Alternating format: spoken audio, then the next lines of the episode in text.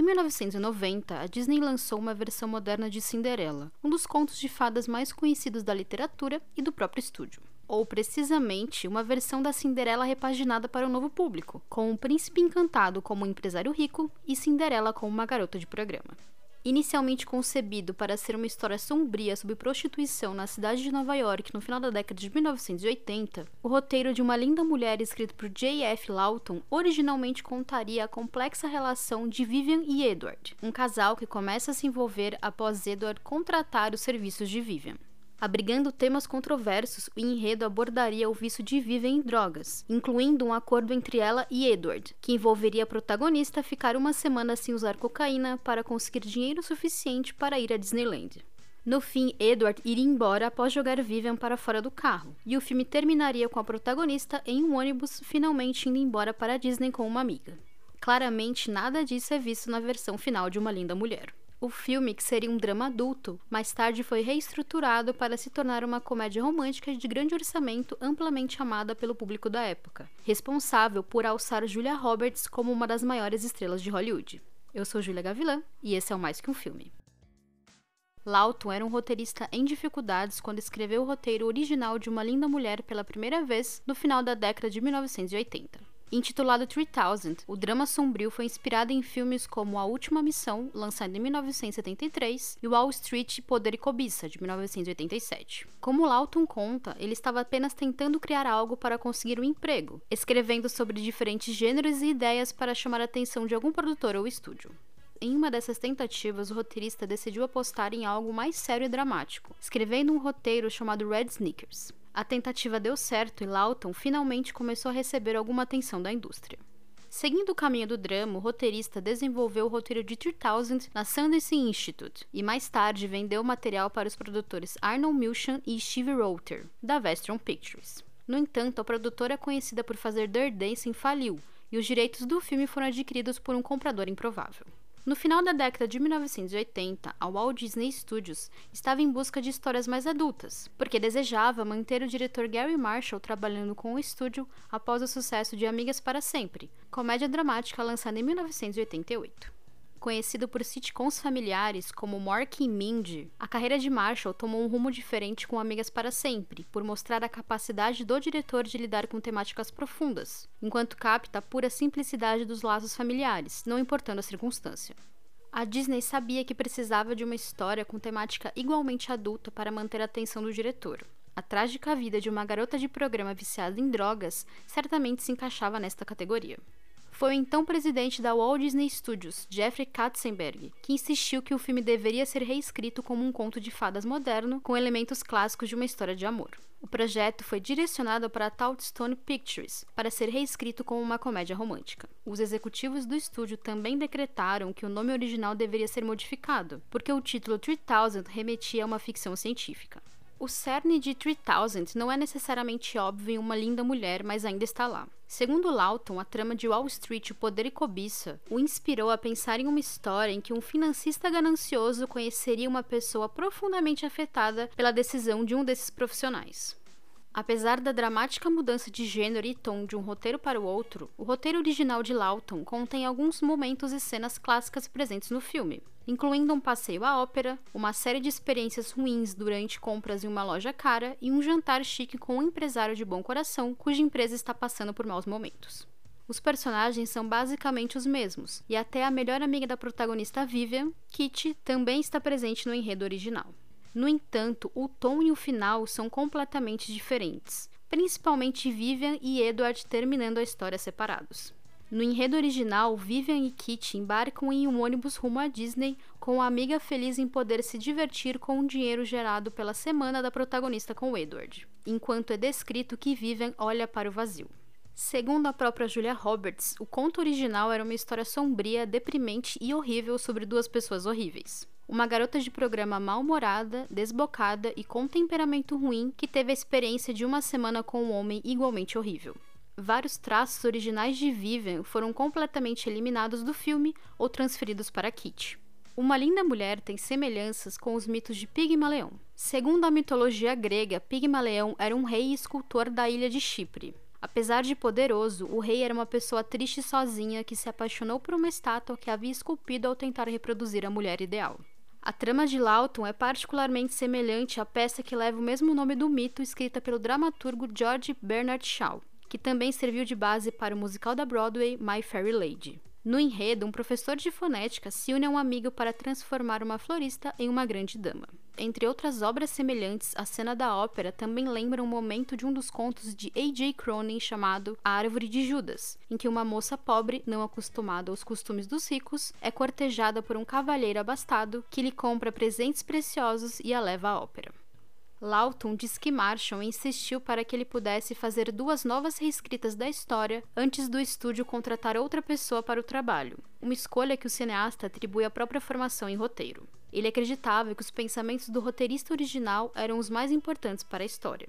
Mas quando Lawton reescreveu a história com um final feliz, nem todos ficaram satisfeitos, porque ele teria aliviado demais a história.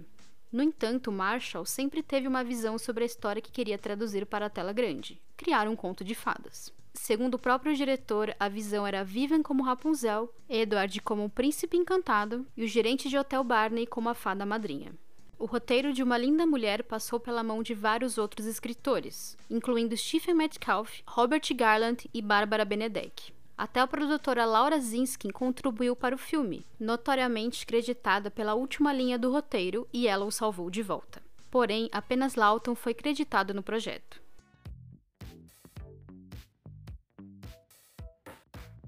O processo para a escolha do elenco de Uma Linda Mulher foi bastante demorado. Julia Roberts não foi a primeira escolha para o papel de Vivian e o nome não era desejado pela Disney. O processo para chegar no nome da atriz foi longo e envolveu o nome de muitas atrizes. Marshall inicialmente imaginou Carrie Allen, conhecida por Indiana Jones, para o papel. Porém, após a recusa da atriz, a produção começou a fazer audições com atrizes mais conhecidas da época, incluindo Molly Ringwald, que recusou o projeto porque se sentiu desconfortável interpretando uma garota de programa. Desde então, ela afirmou em várias entrevistas que se arrepende de ter recusado o papel. Meg Ryan, uma das escolhas de Marshall, também recusou o trabalho. De acordo com notas do diretor, Mary Steenburgen também estava entre as opções do cineasta. Winona Ryder, uma figura popular nas bilheterias da época, foi considerada e fez um teste, mas Marshall achava que ela era muito jovem para o papel. Jennifer Connelly também foi excluída pelo mesmo motivo. Outros nomes como Drew Barrymore, Brooke Shields, Uma Thurman e Christine Davis também fizeram testes. Apesar de Ringwald ser um dos casos mais famosos de rejeição ao projeto, outras atrizes também não se sentiram confortáveis com o roteiro. Michelle Pfeiffer, por exemplo, recusou interpretar Vivian porque não gostou do tom do roteiro. Daryl Hannah acreditava que o papel era degradante para as mulheres. Diane Lane chegou muito perto de ser escalada quando o roteiro ainda era mais sombrio do que a versão final. A atriz chegou a fazer a prova de figurino, mas conflitos de agenda impediram a contratação de Lane.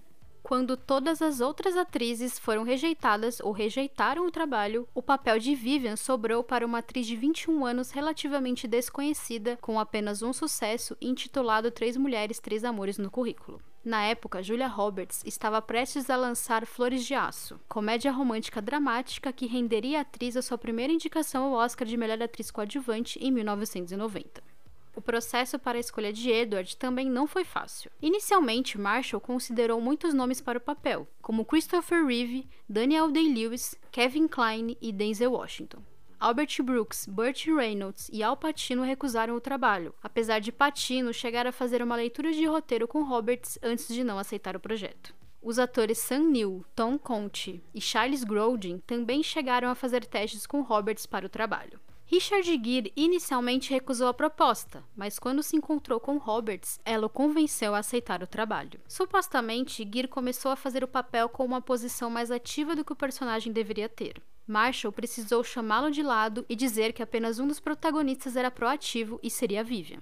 Estimado em 14 milhões de dólares, a produção de Uma Linda Mulher tinha dinheiro suficiente para esbanjar no número de locações para filmagens. As filmagens começaram em 24 de julho de 1989 e passaram por alguns pequenos contratempos. Entre eles, a Ferrari e a Porsche se recusaram a ceder um carro para o filme, porque os fabricantes não queriam que as marcas fossem associadas à prostituição. A fabricante de carros inglesa Lotus Cars viu na solicitação uma oportunidade de expandir a marca e ofereceu a Lotus Esprit para a produção. A aposta valeu a pena e as vendas do carro triplicaram durante 1990 e 1991. Grande parte do filme foi filmado em Los Angeles, na Califórnia, especificamente em Beverly Hills e dentro dos estúdios da Walt Disney em Burbank. Os cenários construídos nos estúdios incluíam os quartos do hotel e o escritório de Edward. Já as cenas do restaurante De Voltaire foram filmados em um restaurante chamado Rex, atualmente intitulado Cicada. As cenas do hotel foram filmadas no The Ambassador Hotel, um local de filmagens inicialmente fundado como um hotel em 1921. Um dos faróis da cidade, ele recebeu seis cerimônias do Oscar no seu período de glória, além de ter uma famosa boate que atraiu artistas como Frank Sinatra e Judy Garland. O Ambassador também ficou marcado por ser o local onde Bob Kennedy foi baleado em 1968. Após o declínio do bairro, o hotel fechou as operações em 1989 e se tornou um local quase exclusivamente de filmagens. Uma Linda Mulher foi um dos primeiros filmes a alugar locação. Entre 2005 e 2006, o hotel foi demolido para dar lugar a uma escola que ganhou o nome de Bob Kennedy. As cenas da ópera foram feitas no War Memorial Opera House, um teatro de ópera em São Francisco. A ópera que Edward leva Vivian para assistir é La Traviata, de Giuseppe Verdi. Baseada no romance A Dama das Camélias de Alexandre Dumas Filho, a ópera conta a história de uma garota de programa que se apaixona por um homem rico. Por falar em música, a peça de piano que Edward toca no saguão do hotel foi composta e interpretada pelo próprio Gere. Para fazer a risada de Roberts parecer genuína, Marshall fez cócegas nos pés da atriz na cena em que Vivian está deitada no chão da cobertura de Edward assistindo I Love Lucy. Outro momento genuíno da atriz envolve a cena em que Edward fecha a tampa da caixa de joias nos dedos de Vivian, um momento improvisado pelo ator. O colar realmente custava 250 mil dólares, e um segurança armado da joalheria estava presente no momento das filmagens. Por outro lado, o casaco vermelho usado por Vivian custou apenas 30 dólares, comprado por Marshall de uma pessoa aleatória que estava andando na rua. Na cena da banheira, onde Vivian aceita o acordo para passar uma semana com Edward, a equipe de produção precisou encher a banheira com uma enorme quantidade de detergente que acabou afetando na cor do cabelo ruivo da personagem. A equipe precisou correr para pintar os fios de Roberts a tempo. Para cenas mais explícitas e para o pôster do filme, Shelley Michelle, conhecida como a dublê de corpo mais famosa de Hollywood, atuou como dublê para Roberts. As filmagens foram concluídas em 18 de outubro de 1989. Uma Linda Mulher estreou em primeiro lugar nas bilheterias norte-americanas em 23 de março de 1990, arrecadando mais de 11 milhões de dólares no primeiro final de semana. Apesar do filme cair para o segundo lugar no segundo final de semana, perdendo para as Tartarugas Ninja, a produção arrecadou mais de 12 milhões de dólares e ainda conseguiu ficar em primeiro lugar nas bilheterias por quatro semanas não consecutivas. O faturamento bruto do filme ficou em mais de 450 milhões de dólares, sendo o quarto filme de maior bilheteria dos Estados Unidos em 1990 e a terceira maior bilheteria global daquele ano. Roberts ainda receberia a segunda indicação ao Oscar e a primeira como melhor atriz pelo trabalho no filme. Mais de três décadas depois, Uma Linda Mulher ainda continua incrivelmente popular e um dos melhores filmes da carreira de Roberts, um ícone da comédia romântica norte-americana. O famoso vestido vermelho usado por Vivian permanece sendo uma das peças mais icônicas do cinema hollywoodiano. Graças a Roberts, Gere e Marshall, a história sobre essa icônica jovem mulher com coração de ouro é carregada de integridade, otimismo e um felizes para sempre digno de conto de fadas. Eu sou Julia Gavilã e esse é o Mais Que Um Filme. Me siga nas redes sociais para acompanhar o que eu faço por aí e para bater um papo comigo. Também siga o feed do podcast para não perder nada e conheça o catarse do Mais Que Um Filme. Ou me pague um café via Pix. Até a próxima!